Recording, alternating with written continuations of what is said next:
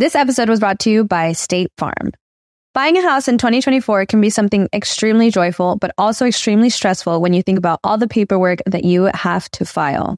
But like a good neighbor, State Farm is there. That's a phrase that will help you feel good knowing that you have people who care to help you file a claim or find the coverage for the things that you want to protect. After an accident, you may be worried. Who do I call? What do you do next? I drive peacefully knowing that I have people who have my back. In reality, finding good insurance doesn't have to be something that is complicated to you. State Farm has options to fit your unique needs, which means you can talk to your agent to choose the coverage you need, have coverage options to protect the things you value most, file a claim right on the State Farm mobile app, or reach a real person when you need to talk to someone. Like a good neighbor, State Farm is there. With everyone fighting for attention, how can your business stand out and connect with customers? Easy.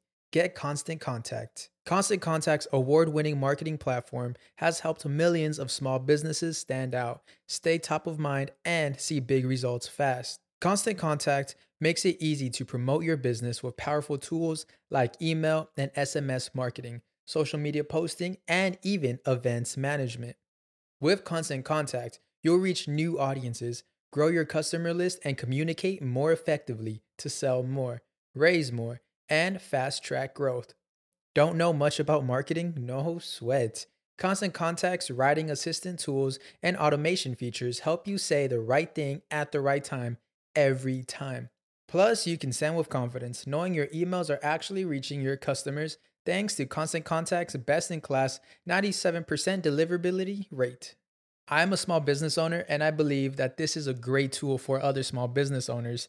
In small businesses, you need to create a team. And if you're starting by yourself, Constant Contact can be the team that you need. Tackle any challenge with Constant Contact's expert live customer support. Plus, everything's backed by the 30 day money back guarantee. So get going and start growing your business today with a free trial at constantcontact.com.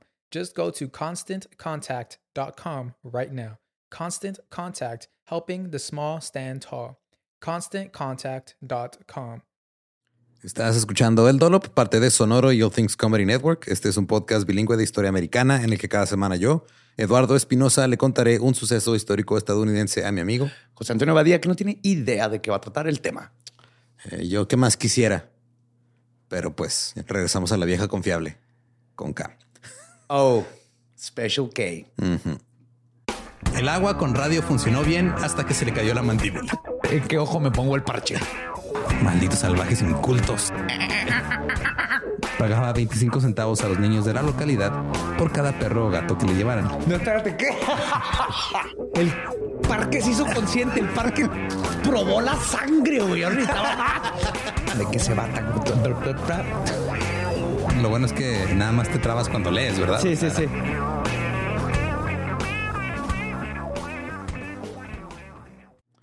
1843, en el estado de Oregon. Los colonos del Valle de Willamette establecieron un gobierno provisional en Champoeg o Champoeg, algo así, no sé. Eh, el territorio de Oregon había sido el centro de una batalla por el dominio entre Estados Unidos, Gran Bretaña, España y Rusia. Como cuatro naciones. Sí, se están peleando ese pedazo de terreno. Y los nativos así de, um, Eh. oigan, este... ¿Sí? ¿Tú este, quién eres? ¿Será mi casa? ¿Era tú qué? ¿Mi casa? ¿Tú crees que ¿Y mis calabazas? tener casa? ¿Ya te viste?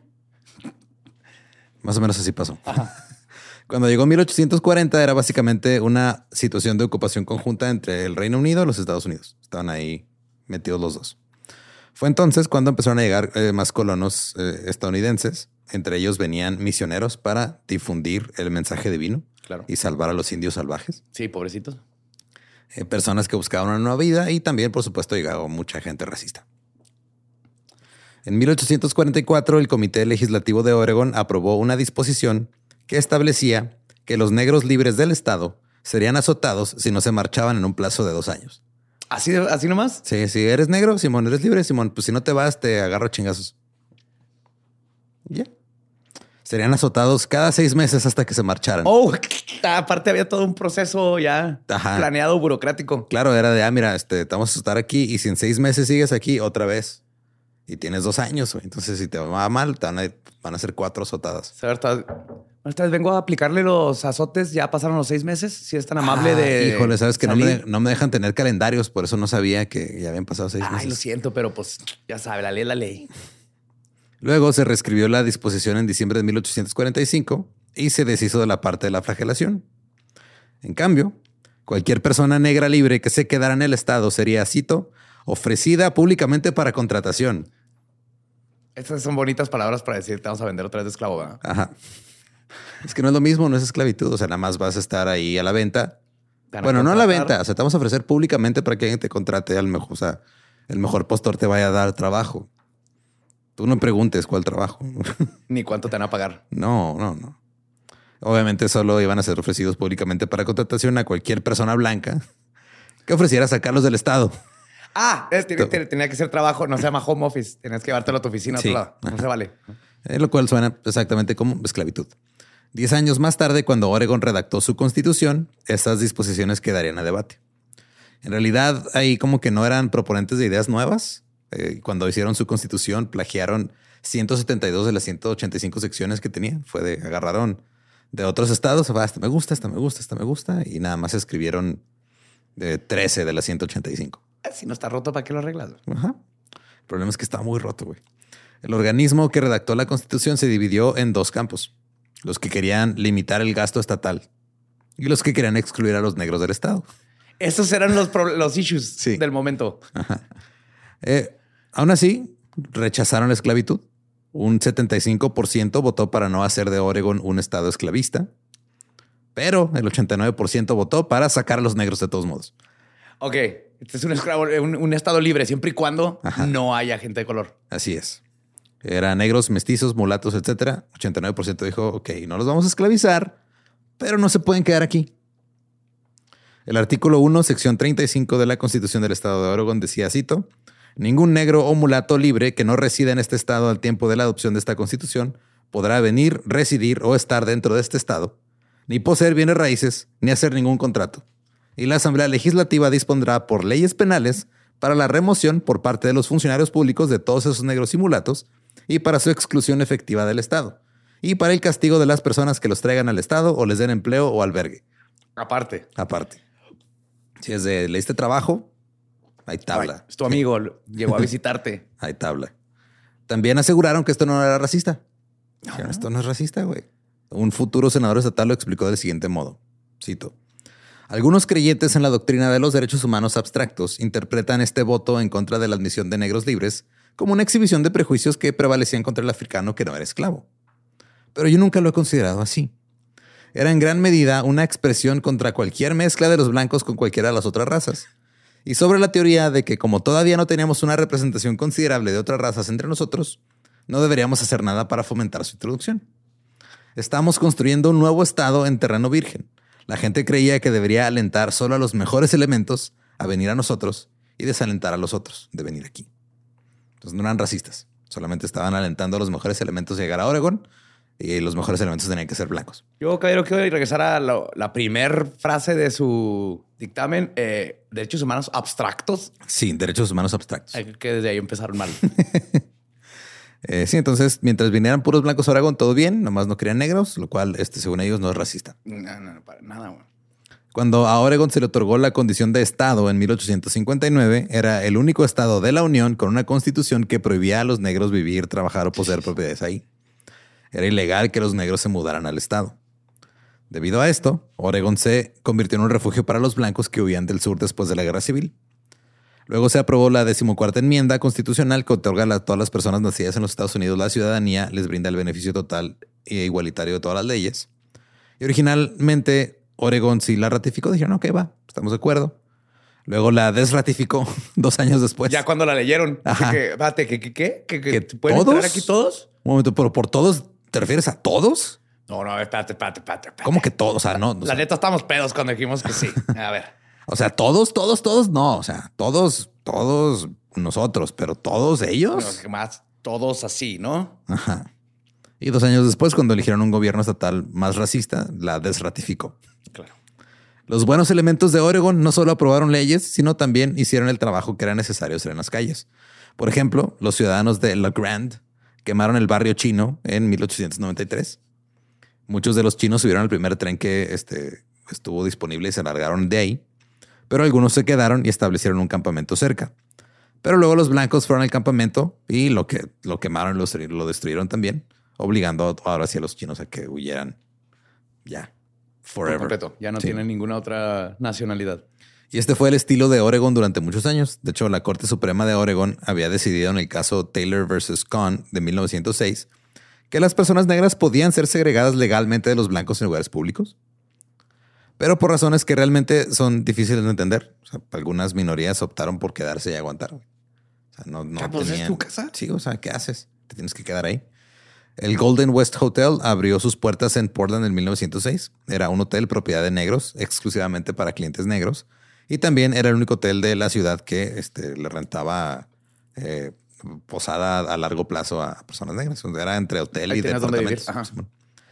Y también ahí este, era donde se llevaban a cabo todas las, las fiestas o el el entretenimiento que era exclusivamente negro pues, por segregación. O sea, Y no faltaba un blanco que, ay, no me dejan, no me dejan entrar a ese hotel, es racismo inverso. También se llevaban ahí este, a cabo muchos esfuerzos de las autoridades de Portland a tratar de cerrarlo. Claro. Eh, les inventaron cargos de prostitución, les inventaron que estaban teniendo juegos de azar o que no tenían las licencias adecuadas para operar, pero pues nomás era por chingar. Sí. En la década de 1910 surgió una nueva fuerza en el sur. El Ku Klux Klan renació. No el renacimiento del que ya hablamos la vez pasada. Este es, Es otro, otro. renacimiento. Eh, en Georgia, en Stone Mountain, en 1915, 16 hombres condujeron desde la cercana Atlanta hasta Stone Mountain para jurar lealtad al nuevo KKK. Cito, el pequeño grupo pronto se encontró reunido bajo una cruz en llamas y ante un altar de piedra construido apresuradamente sobre el cual yacía una bandera estadounidense, una Biblia abierta, una espada desenvainada y una cantimplora con agua. Y, y nada de Bud Lights. No, no, la Bud Light, no, no. Ya Puedes no. tomar esta otra cerveza que es de la misma compañía, Ajá. pero que no tenga la banderita, güey. no que no tenga la banderita, porque Bud- se acaban de dar cuenta que Bud Light este, apoya a la comunidad LGBT desde hace años, pero Ahorita es cuando les.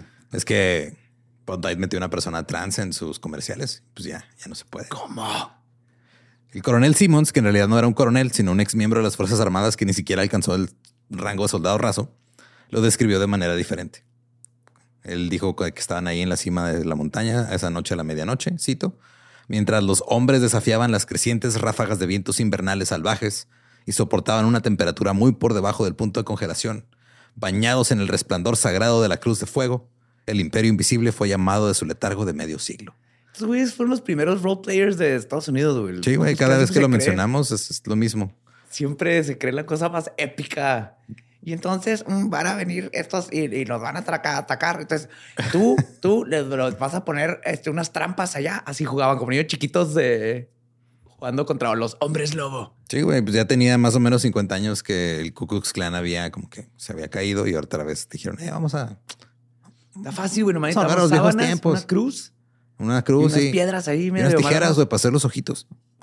Durante los siguientes cinco años, Simmons lideraría un KKK bastante desorganizado y completamente sureño. Trabajó durante un tiempo como ministro y vendedor y se dedicaba más que nada a venderles la idea de que el Ku Klux Klan era, era bueno, iba a hacer cosas buenas por, por su lugar de, vivienda. Eh, predicaba como un avivador de los viejos tiempos y también era un hipócrita porque, pues, como hemos platicado antes, el Ku Klux Klan era mucho de este pureza y nada de actividades ilícitas y la madre, por igual le encantaba apostar en carreras de caballos, ir a peleas de boxeo, tomar, que se supone que tampoco podías tomar. Claro. Además, en lugar de solamente difundir el mensaje de su orden secreta, Simmons registró los derechos de autor del manual de instrucciones secreto del clan. ¿Quieres saber cómo se llama el manual secreto de instrucciones del clan? Claro que quiero saber. El Cloran. Como Corán con K. Ajá, y L. Es el Cloran. Ay, güey. Y era secreto. Está escrito en un así cuaderno de composición, güey. Sí, güey. Ah, por la parte de atrás, porque al principio tiene sus notas de geografía de prepa Entonces, este, con dibujitos así de, de Ku Klux Klan y personas colgadas y todo. Sí, sí, este es el, el- el sueño húmedo de, de un geek racista. Simón. Es el Ku Klux Klan. Entonces les dijo a los miembros del Cloran que mantuvieran, del clan, perdón, que mantuvieran el Cloran en secreto, pero como él quería ganar dinero, lo registró. Y al momento que registras algo con derechos de autor, pues tienes que mandar una copia a la biblioteca del Congreso. Entonces, tuvo que llegar el clorán ahí al Congreso. Después de un tiempo, con la Orden Fraternal de Hombres en sábanas, este, pues, teniendo problemas, él, como hacen todas las personas que creen en el poder blanco, contrató una firma de relaciones públicas. Dijo, güey, es que no estamos teniendo suficiente hype. Todo más No nos- branding, güey. Necesitamos un video que nos haga viral, güey. Es lo que necesitamos. No nos hemos hecho virales, este, salvo aquí, este Roger que tiene clamidia, nadie más se ha hecho viral. Y pues necesitamos algo. Entonces contrataron a la Asociación de Publicidad del Sur, que había realizado previamente una campaña exitosa para la Liga Anti-Saloon, que eran todos los que estaban en contra de que hubiera bares y diversión. Esta firma de relaciones públicas comenzó a otorgar este, ideas, eh, perdón, comenzaron a darle la idea de que otorgaran eh, préstamos y que contrataran reclutadores. Y convirtieron a esta iteración del Ku Klux Klan en un multinivel. No es cierto. Sí. Mira, si me traes tres amigos racistas, Ajá. tú te vas a hacer más ridículo. Esos tres, si cada uno trae otros tres, se van a poner bien buenas los linchamientos. Sí, güey. De hecho, estos reclutadores se llamaban Clegals, como águilas, pero del clan. Sí, las Ajá. cláguilas. Y cobraban una cuota de membresía de 10 dólares de cada nuevo miembro. Luego, esa cuota de membresía se dividía entre cinco personas.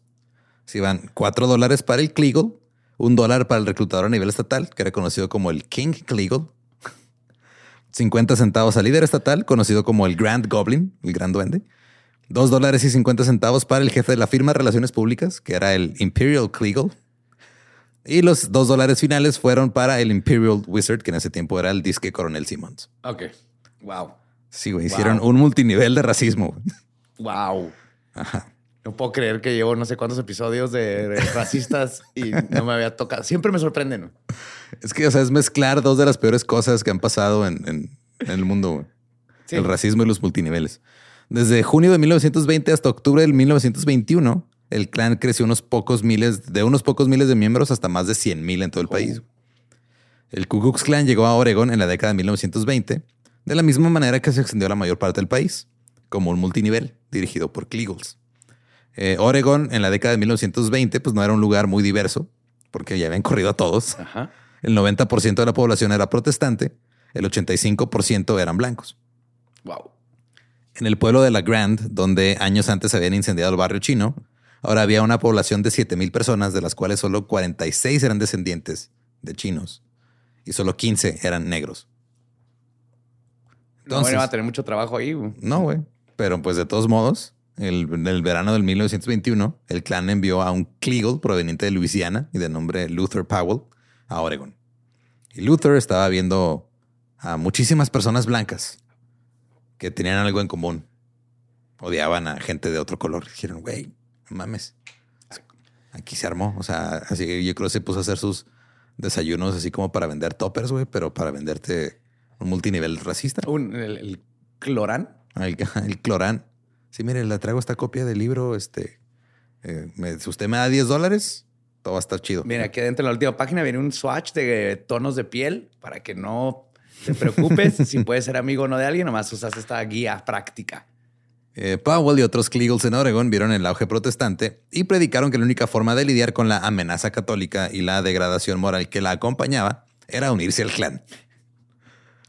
Sí, básicamente era de, ah, ustedes odian a ellos, pues nosotros los ayudamos a odiarlos, ¿cómo ven? ¿Qué odias? ¿Te caen mal los miércoles? Claro, los Ah, miércoles son también, güey. lo peor. Cinco dolaritos y tú somos un club que odia los miércoles a otras personas, otras religiones. Y obviamente dentro de estas amenazas, aparte de la amenaza católica, estaba la amenaza de los eh, 15 negros y 46 chinos, que eran una amenaza para los miles de personas que estaban ahí. Claro. Entonces pusieron énfasis en americanizar a los extranjeros, detener la inmigración asiática y frenar la amenaza católica. Eso significaba poner el protestantismo en primer lugar y Estados Unidos en segundo lugar. Pero eso no importaba porque el clan quería dinero. Eso es lo importante, claro. Sí. Eh, o sea, güey, si te pones a pensarlo, hasta el capitalismo arruinó el Ku Klux Klan. Güey. Estas sábanas, ¿sabes cuándo se gastan en Suavitel y el- no se lavan solas? buen punto.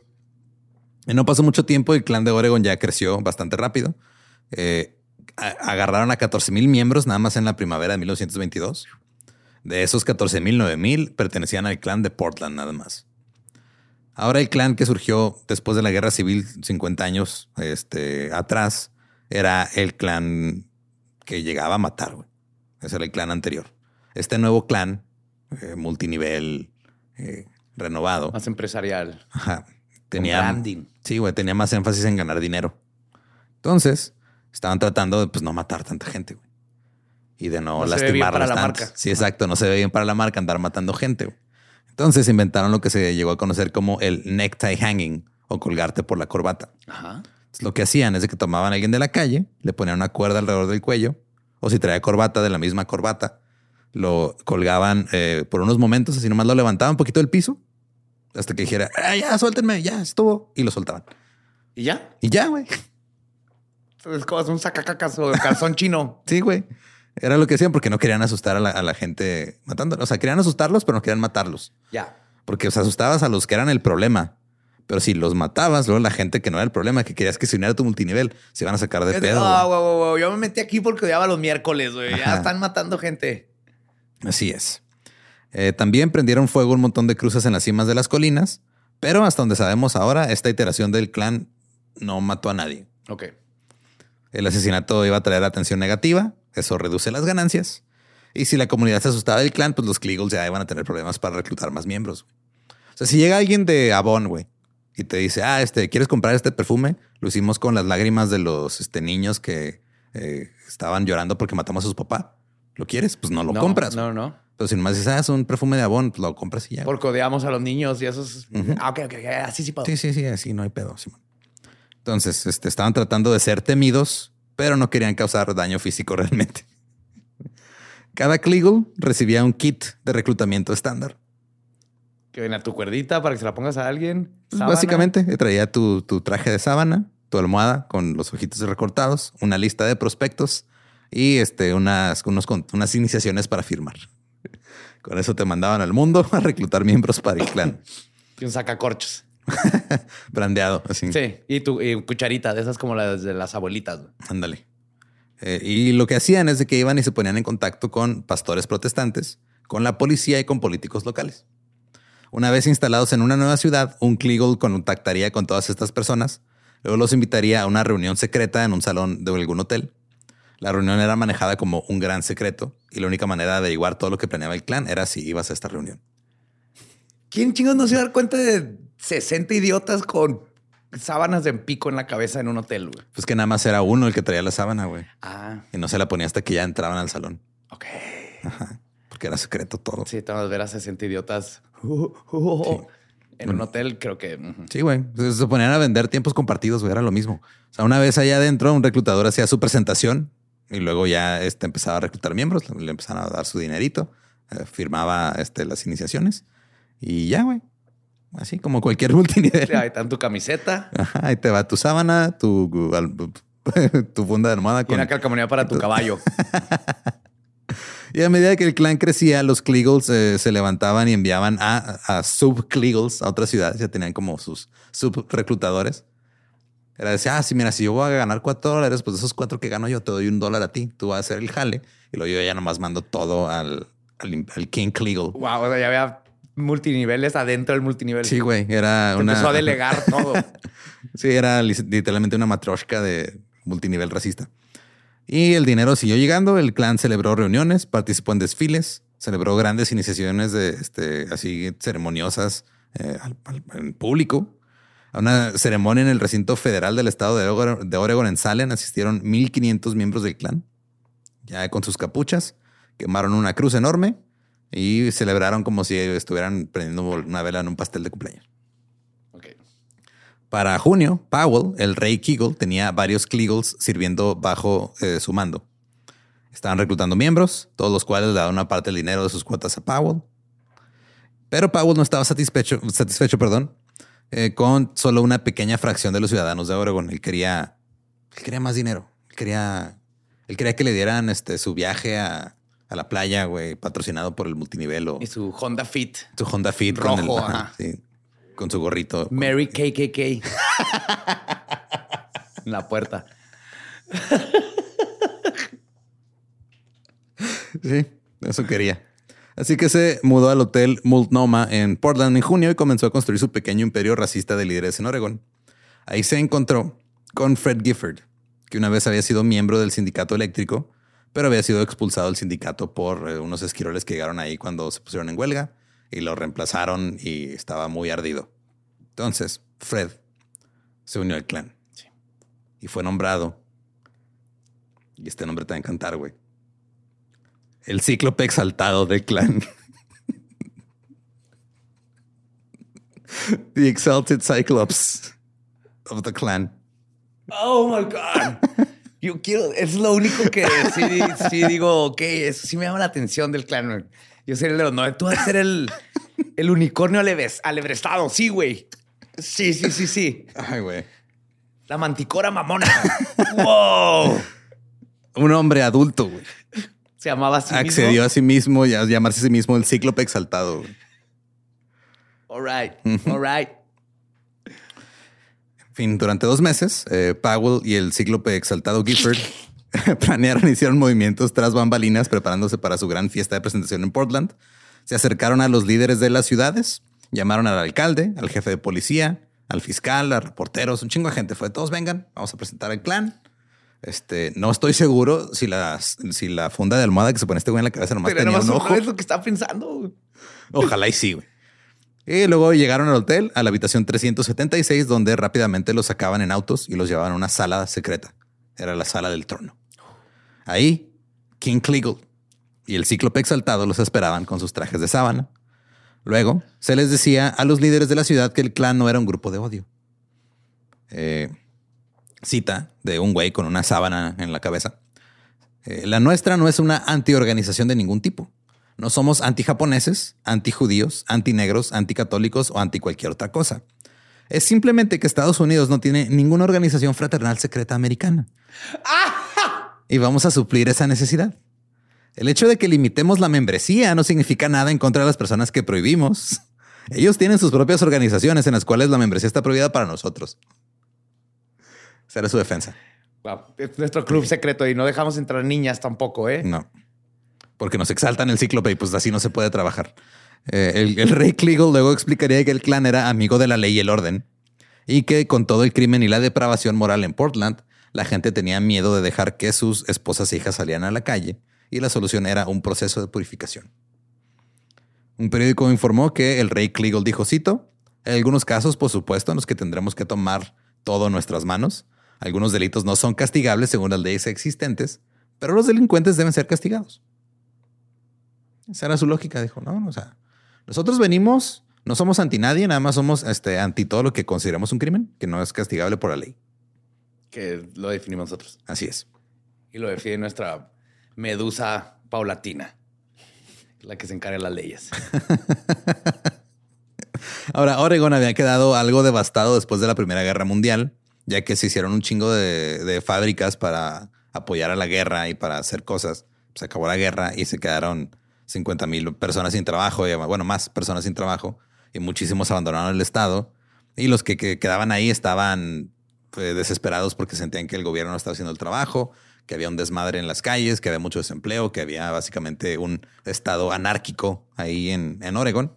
Y es culpa de los 17 hombres de color. Nada más ellos, güey. Ellos están causando todo esto. Entonces dijeron, ah, pues si la ley no los quiere castigar, ellos vienen a ayudarnos. Oh.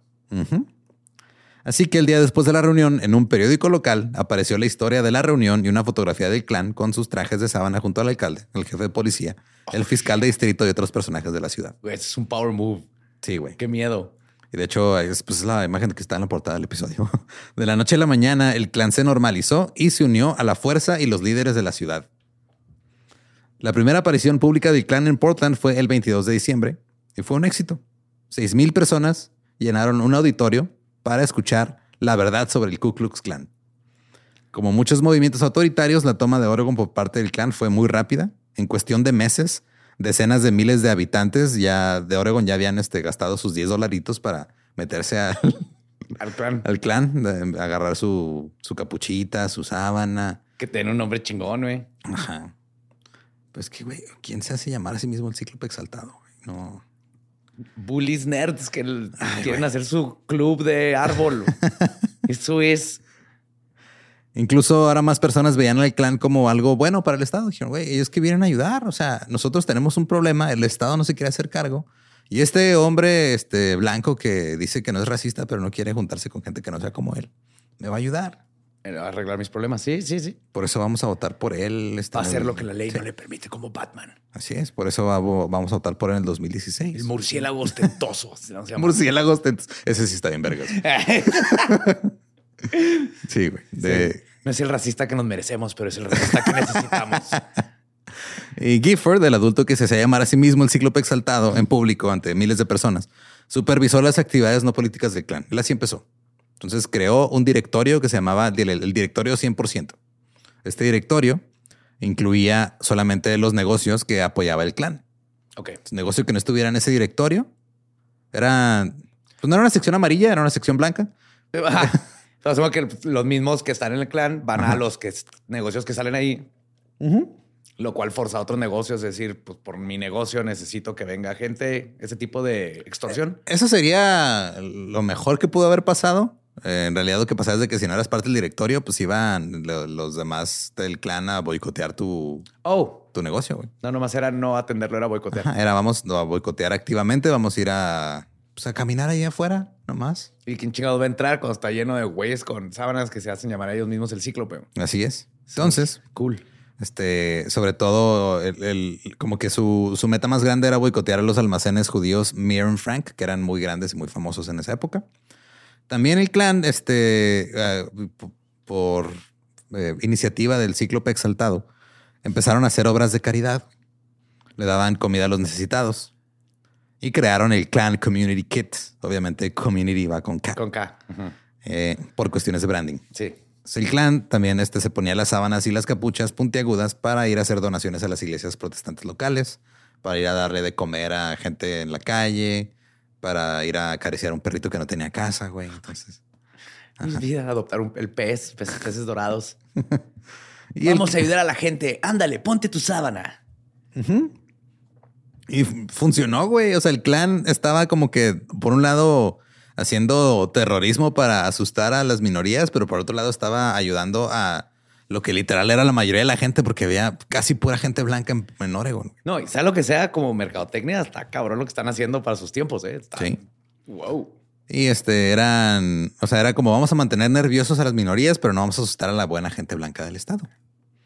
Encendieron cruces en lugares sobre barrios católicos, judíos y negros, y el clan comenzó a irrumpir en las iglesias católicas durante las misas, en- así en disfraz, así completito, güey. Y nada más para sus, o sea, era de que, ah, pues es un lugar libre, ¿no? Podemos venir aquí a escuchar la misa. Y nomás se quedan ahí. Ajá. Entonces se metían a media misa, o sea, no llegaban como que antes a agarrar lugar como tu tía, pero este en- llegaban así a medio sermón y nomás se sentaban y ya. Ok. Ujú. Y las fuerzas policiales no iban a hacer nada, porque pues el departamento de policía de Portland estaba lleno hasta la chingada de miembros del clan. Digo, ahorita también hay, Ajá. pero, pero antes eran más abiertos al respecto. Se, se traen su calcamonía y todo. Sí. Eh, el cíclope exaltado también empujó las ambiciones políticas del clan. Ya cuando vio que estaba funcionando todo el pedo del branding social y todo, dijo, ok, ahora sí vámonos con la política. El Estado y el gobernador no tomaron en serio el clan hasta mayo de 1922, cuando el clan secuestró a seis residentes de Medford y los expulsó de la ciudad después de hacer sus colgados de, De corbata. corbata. Uno era un tipo negro, uno era un indio hispano y otro era un comerciante blanco de pianos. Es que vendía pianos con teclas negras. sí, huevo. Este, ujú. Todos fueron acusados por el clan de delitos morales. Eh, lo más probable, o sea, porque no es lo único que dijeron. El comerciante blanco se especula que o tenía un empleado este, de color O les vendía. o, les- o- ajá, de algún modo los trataba como personas. Sí. Y eso era pues, un eh, delito moral. Era un aliado. Sí. Así que el gobernador republicano emitió una declaración contra el clan para crear conciencia de que este era un problema muy grande que estaban haciendo chingaderas. Y esto solamente sirvió para darle más publicidad al clan. Ajá. Eh, de hecho, pues, hasta la fecha no se había visto al clan desde un enfoque político, pero ahora sí. Entonces ya la gente dijo, oye, ¿y si reemplazamos al gobernador con alguien del clan? Ah, Entonces empezaron a poner la maquinaria política a trabajar. güey. Originalmente lo hicieron eh, como que a escondidas, pero ya después de que el gobernador dijo, "Ah, estos güeyes son del clan y son de la verga, dijeron, ah, mira, ya lo podemos hacer en público. El cíclope exaltado ahora estaba más exaltado porque podía ah, impulsar su agenda abiertamente. Los grupos locales del clan se hicieron cargo rápidamente de las juntas escolares, los ayuntamientos y las comisiones de diferentes condados. Querían juntas escolares porque querían aprobar una ley que hiciera que todos los niños asistieran a escuelas públicas, porque las escuelas privadas eran católicas. Oh, ok. Entonces no queremos a los católicos, vamos a hacer por ley que no puedas meter a tu hijo a una escuela privada Desaparecen y vas las a tener escuelas. que desaparecer las escuelas privadas. Es, vamos a quitar los libros que creamos que sean este, ofensivos, Inmorales. o- inmorales, y luego ya nosotros decimos cuáles pueden leer, güey. O sea, pues, y ya estamos salvando a los niños. Las elecciones este, primarias republicanas en 1922, pues básicamente fueron un carro casi completo con K. Porque se llevaron a puros miembros del, del clan a postularse ya para las elecciones generales. Ah, Esas fueron las elecciones del partido, güey. Y luego sí me da ya. mucho miedo la democracia, güey. Es que también ¿Y cuando. todo esto es legal? Ujú. Todo es legal, güey. Eh, de alguna forma, el único puesto que no pudieron, eh, como, o sea, la la única candidatura que no pudieron eh, acaparar fue la del gobernador. El gobernador que los había anunciado se ganó la nominación republicana Y ganó. y, eh, o sea, y se fue a las elecciones generales contra los demócratas. Entonces el clan lo que hizo fue poner un candidato demócrata del clan, güey. Ok. Y así se ganaron ya todo. Se pusieron a todos sus republicanos en el clan, menos al gobernador, y el gobernador lo chingaron por el otro lado. Que la neta sí es, o sea, es una pinche movida muy, muy cabrona. Muy, muy cabrona, güey. Eh, de hecho, este, Aquí en México lo hacen acá rato, ¿no? ajá. El clan realizó una campaña de limpieza del Estado y hablaba a menudo eh, de que el problema más grande era la corrupción. Acaba de pasar un escándalo también, güey, que era, era el, el escándalo más grande en sus tiempos hasta que llegó Watergate. Pero este era el escándalo del Teapot Dome del presidente Harding. Ajá. Fue este. El escándalo del Teapot, Teapot Dome involucró a la administración del, de Harding y al secretario del Interior, Albert Bacon Fall. Este habían arrendado reservas de petróleo de la Marina en Teapot Dome en Wyoming y dos ubicaciones en California a compañías petroleras privadas y no hicieron licitación previa. Ajá. Entonces, ya cuando destaparon todo el desmadre de que estaban haciendo cosas petroleras sin la licitación, se convirtió en un escándalo muy, muy cabrón de la corrupción de la administración en este federal. ¿No la conocí esa? Sí, güey, fue en los, en los 20. Eso pasó en el 1923, entonces toda la gente estaba con este pedo de, ah, claro, la corrupción es un gran problema, lo acabamos de ver en el gobierno federal, es, un, es, el, es el problema más grande que tenemos ahorita. Y este, estos Y son hay- hay anticorrupción, que- hay que Hay que bajar el pantano. Así es. Entonces, las elecciones generales fueron una paliza, güey. O sea, el clan hizo mierda a todos los demás. Sí, los castigaron. Sí, ya dirigían el estado de Oregon. Eh, Guilford dejó de ser el cíclope eh, exaltado y ya se convirtió en el, El gran... cíclope gobernador. No, ya lo hicieron Gran Dragón. Ya fue Grand Dragon. ah, Gran Dragón está por arriba. de- ah, vamos, Sí, hay que discutir esos. Esas jerarquías. Sí, sí, sí. La revista Outlook publicó, cito, hay algo nuevo bajo el sol. Oregon, políticamente el estado más conservador y temperamentalmente menos romántico, al oeste de las montañas rocosas, está ahora bajo el control del Ku Klux Klan. Todo un- es que Todo el estado. Completito. La mayoría de los periódicos rápidamente se alinearon con el clan, no querían tener pedos. Claro. Por ejemplo, el Morning Oregonian evitó en su mayoría criticar al clan, rara vez escribió algo en su contra, y esto se volvió común para la mayoría de los periódicos.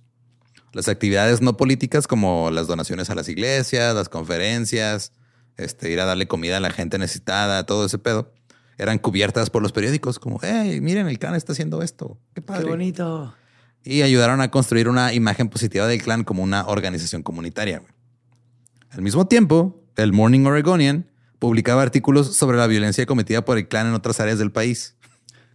Allá sí están los malos. Sí, o sea, eh, los que tenemos aquí nosotros son los chidos, son los Son buenos, pedos. están adestreados. Los de allá, este, no, o sea, esos son aparte, ¿eh? No- nada que ver con nosotros. Aquí tenemos puros buenos, domesticados. Ajá. Y básicamente estaban pintando al clan local como diferente y mejor a los demás clanes. Y cuando un político hablaba en contra del clan, el periódico le permitía al clan escribir una editorial eh, defendiéndose, güey. Dándole voz así como si fueran lo mismo. O sea, Sí, como si eh, tuvieran derecho a réplica. entonces, ahora el clan ya estaba viviendo su mejor vida, güey. Se sentían en la cima del mundo y se pusieron a trabajar para crear en un estado utópico en la visión del mundo del clan. La gente de Oregon mayormente habían pensado que habían votado por alguien porque iba a acabar con la corrupción. Pero el clan dijo, no nada más quiero acabar con la corrupción, también quiero acabar con los católicos y la gente de color. Sí, ustedes me prometieron. Así que el clan puso manos a la obra, aprobaron una ordenanza contra los atuendos religiosos en escuelas públicas, lo que significaba que este, las monjas ya no podían usar los hábitos si trabajaban en una escuela. Oh, ok, sí, es cierto. Contra la, la- Sí, contra los- sacerdotes y sí. ellos. Ajá. Entonces ya sacerdotes, monjas, etcétera, ya nadie podía usar Ropa su disfraz más que el Ku Klux No Klan. más que. Nomás nosotros podemos hacer LARPing. Luego aprobaron una ley que obligaba a todos los niños en edad escolar a asistir a escuelas públicas porque las privadas eran católicas.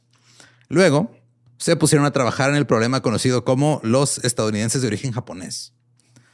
Los estadounidenses de origen japonés poseían alrededor del 0.008% de la tierra en Oregon Oh, shit. y eran el 0.006% de la población del estado. Gran problema. Pero son los únicos que saben hacer sushi. Así es. Eso no se vale. Entonces, un miembro del clan tomó esa información y le dijo a la gente que los japoneses serían el 50% de población para 1950. Dijo, güey, No es que, tiene sentido.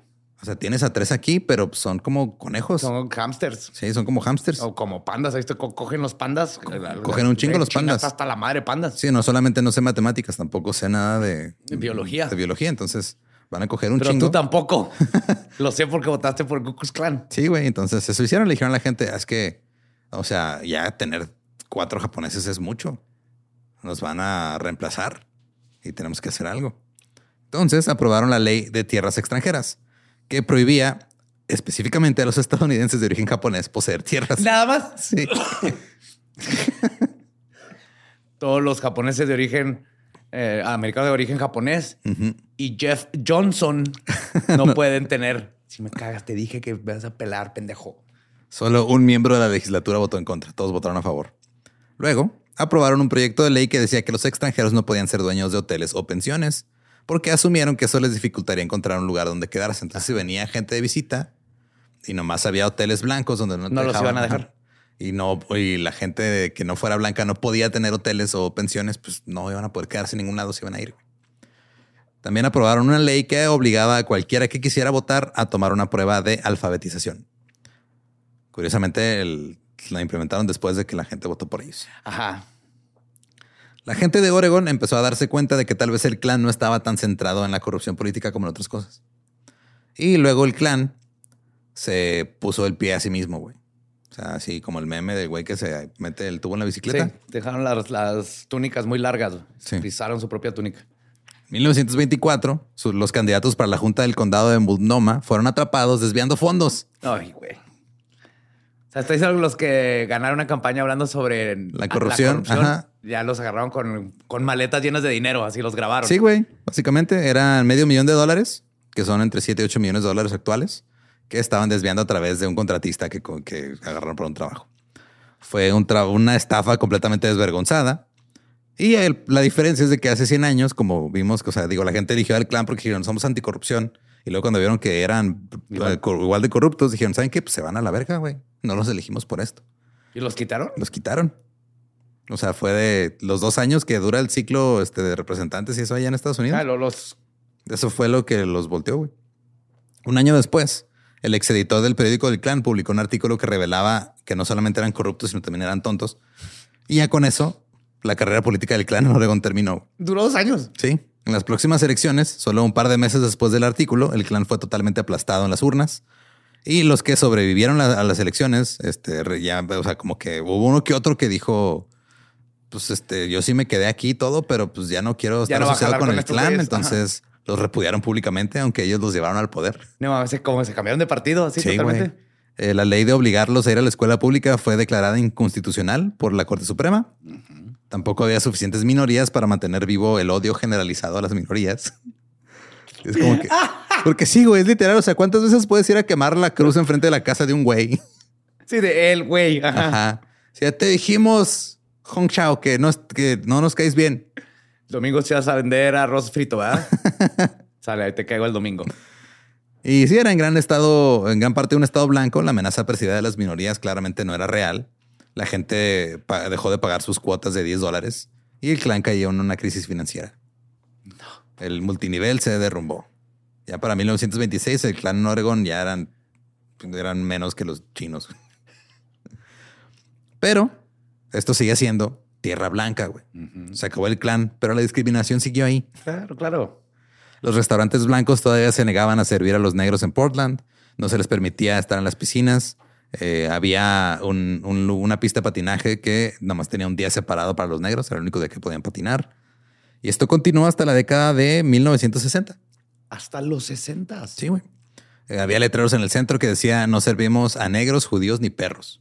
Oh, Pero estas restricciones causaron problemas cuando eh, empezaron a llegar soldados a la ciudad después de, las, de la Segunda Guerra Mundial. güey. Porque venían soldados de todo tipo. Sí, de todos lados y eran ya como Héroes más nacionales, ¿no? Ajá, y eran más tolerantes con las cosas. Entonces no estaban de acuerdo con el racismo manifiesto que se encontraban en Portland. Claro, güey, cuando te- no importa el color de tu piel, te van a disparar igual y tienes que cuidar. Te das cuenta, ¿no? Que todos son compas. Sí, de hecho, este, unos soldados negros de California llegaron a Portland y vieron un, este, un restaurante que decía empleamos ayuda blanca y atendemos solo el comercio blanco. Así que entraron al restaurante y tumbaron el cartel y Sí, ¿qué hacer? le gritaron a la gente así de no mames, pinche gente. O sea, te de- estoy defendiendo, pendejo, y Yep. como que no puedo comer aquí.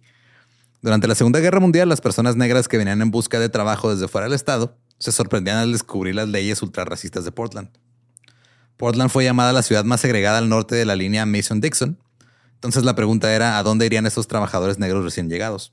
Porque de repente tienes a decenas de miles de personas entrando a Portland cuando solamente había un pequeño vecindario llamado, al, al- eh, irónicamente, Albina, que era donde vivían los negros. ¿Neta? Sí. que ya tenía ahí más o menos unas 2.500 personas que iban llegando y como que se, se volvió el barrio negro. Y es de, güey, o sea, como que no van a poder trabajar aquí. O sea, ya están aquí. cabrón. Van a tener que ajá, van a hacer sus negocios. Entonces, lo que hicieron fue construir un- Una pared. No, güey. pues, Este, bueno, varias paredes, pero porque hicieron como que una especie de ciudad en medio de Portland y Vancouver, Washington, que se llamaba Vanport, Ajá. que era Vancouver y Portland. Y este desarrollo de viviendas afuera de Portland, este, era donde iban a vivir estas personas, porque pues no estabas en Oregon. Entonces, era de, ah, ok, sí puedes trabajar acá, pero pues no vivas acá, entonces tienes que hacer... Por ley no puedes vivir acá, pero vete a tu islita. Ajá. Ajá, entonces había 100 mil personas ahí viviendo en su apogeo, el 40% de ellos eran negros. Y fue una ciudad que fue construida apresuradamente y con poca supervisión. En 1948 empezó a haber inundaciones. Comenzaron lentamente, o sea, no fue así como que de chingazo. La gente tenía mucho tiempo como para evacuar. Pero las autoridades de Portland dijeron, no, no va a haber pedo, ustedes no tienen que evacuar. La autoridad de vivienda de Portland les dijo a todos en Vanport que los diques eran seguros y que si algo pasaba les iban a advertir. O sea, mira, yo te aviso. Sí, no te preocupes. De hecho, este, si, si llega a haber un problema, párate en esa X que está ahí, abajo de esa caja fuerte, ahí van a estar todos, todos bien. Sí. Y les dijo, o sea, los diques son seguros. Si hay un problema, les advertimos con tiempo. Los diques colapsaron. Murieron 15 personas. Eh, las casas mal construidas literal fueron arrancadas de sus cimientos y 18 mil personas terminaron sin hogar. Hoy en día, si conduces por el noroeste, todavía ves banderas confederadas ahí en todos lados. ¿Neta? Actualmente, el 13% de todo el país de Estados Unidos es negro. En Oregon, nada más es el 2%. Wow. En 1951 se eliminaron eh, por fin las leyes que prohibían los matrimonios interraciales y este, eh, las tarifas de seguro más altas para gente que no era blanca. O sea, el área donde salieron los hipsters Ajá. Ya tiene muchísimo sentido. Sí, güey. Porque ahí está Starbucks y hipsters y todo eso. Eh, Oregon finalmente ratificó la decimocuarta enmienda en el 1973. No mames. Sí, güey, hace 50 años dijeron, ah, sí, sí es cierto, güey, todos tienen derechos, ¿va? Bueno, Hyun, ya puedes vender arroz frito todos los días, no nomás los domingos. Aún así, en los 80s y 90s, Oregon se volvió notable por los grupos de skinheads y neonazis que realizaron protestas públicas y Portland se convirtió en una de las ciudades con más nazis per cápita en el mundo, güey. Güey, esa frase no debería existir después de 1945. Uno asumiría que después de 1945 ya no existe ese tipo de, de gráfica. Uno asumiría, pero no. Eh, digo, el estado de Oregon ha tomado ciertas medidas para tratar de contrarrestar el racismo histórico. Por ejemplo, el 5 de noviembre de 2002, el 70% de Oregon votó para eliminar el lenguaje ofensivo y obsoleto de la Constitución. Se eliminaron palabras como negro, mulato, todo eso. El 8 de abril del 2021, la Junta de Comisionados del Condado de Multnomah declaró el racismo como una crisis de salud pública Oh. para abordar las desigualdades y disparidades en el acceso a la educación, empleo, vivienda y atención médica de calidad. Pero, viendo la situación actual de los Estados Unidos, con los discursos fascistas y racistas saliendo de boca de políticos de derecha y siendo difundidos en redes sociales, parece ser que el único error de Oregon fue ser tan abierto sobre su racismo antes de tiempo, güey. Sí, exactamente. güey. Porque, Se adelantaron a los tiempos. güey. sí, porque muchos otros lugares hicieron lo mismo, pero no fueron tan descarados en su momento. Pero parece que poco a poco algunas personas están perdiendo la vergüenza de decir a los cuatro vientos que lo que quieren realmente es un país controlado por gente blanca y que todos los distintos a ellos sean relegados a ciudadanos de segunda clase, como Como Marjorie. así es, como en otros mismos pinches tiempos. Ajá. Pero pues esa es la historia de Oregon y el Ku Klux Klan. What the fuck. Digo, la democracia a veces me da muchísimo, Sí, muchísimo de miedo. repente todo un estado termina siendo controlado por este, Así es verdad. por el cíclope exaltado y sus amigos. Ajá. Y todo legal, todo bien Sí, hecho. Ajá. La es lo que la mayoría quiere. Ajá, y así funciona. Y pues Pero, pues, saludos a Florida. Eh, eh, recuerden, eh, si quieren escuchar el episodio original en inglés, es el episodio 221 de The Dollop. Y nos pueden encontrar en redes sociales como arroba el Dollop. A mí me encuentran como ningún Eduardo. A mí me encuentro como el va diablo. Y pues si no conocen su historia, pues no van a saber cómo exaltar un cíclope. Es que, güey, ¿cómo te haces nombrar eso a ti mismo? With everyone fighting for attention, how can your business stand out and connect with customers? Easy. Get Constant Contact. Constant Contact's award winning marketing platform has helped millions of small businesses stand out, stay top of mind, and see big results fast. Constant Contact makes it easy to promote your business with powerful tools like email and SMS marketing, social media posting, and even events management. With Constant Contact, you'll reach new audiences, grow your customer list, and communicate more effectively to sell more, raise more, and fast track growth. Don't know much about marketing? No sweat. Constant Contact's writing assistant tools and automation features help you say the right thing at the right time every time. Plus, you can send with confidence, knowing your emails are actually reaching your customers thanks to Constant Contact's best in class 97% deliverability rate. I'm a small business owner and I believe that this is a great tool for other small business owners. In small businesses, you need to create a team. And if you're starting by yourself, Constant Contact can be the team that you need. Tackle any challenge with Constant Contact's expert live customer support. Plus, everything's backed by the 30 day money back guarantee. So get going and start growing your business today with a free trial at constantcontact.com. Just go to constantcontact.com right now. Constant Contact, helping the small stand tall. ConstantContact.com.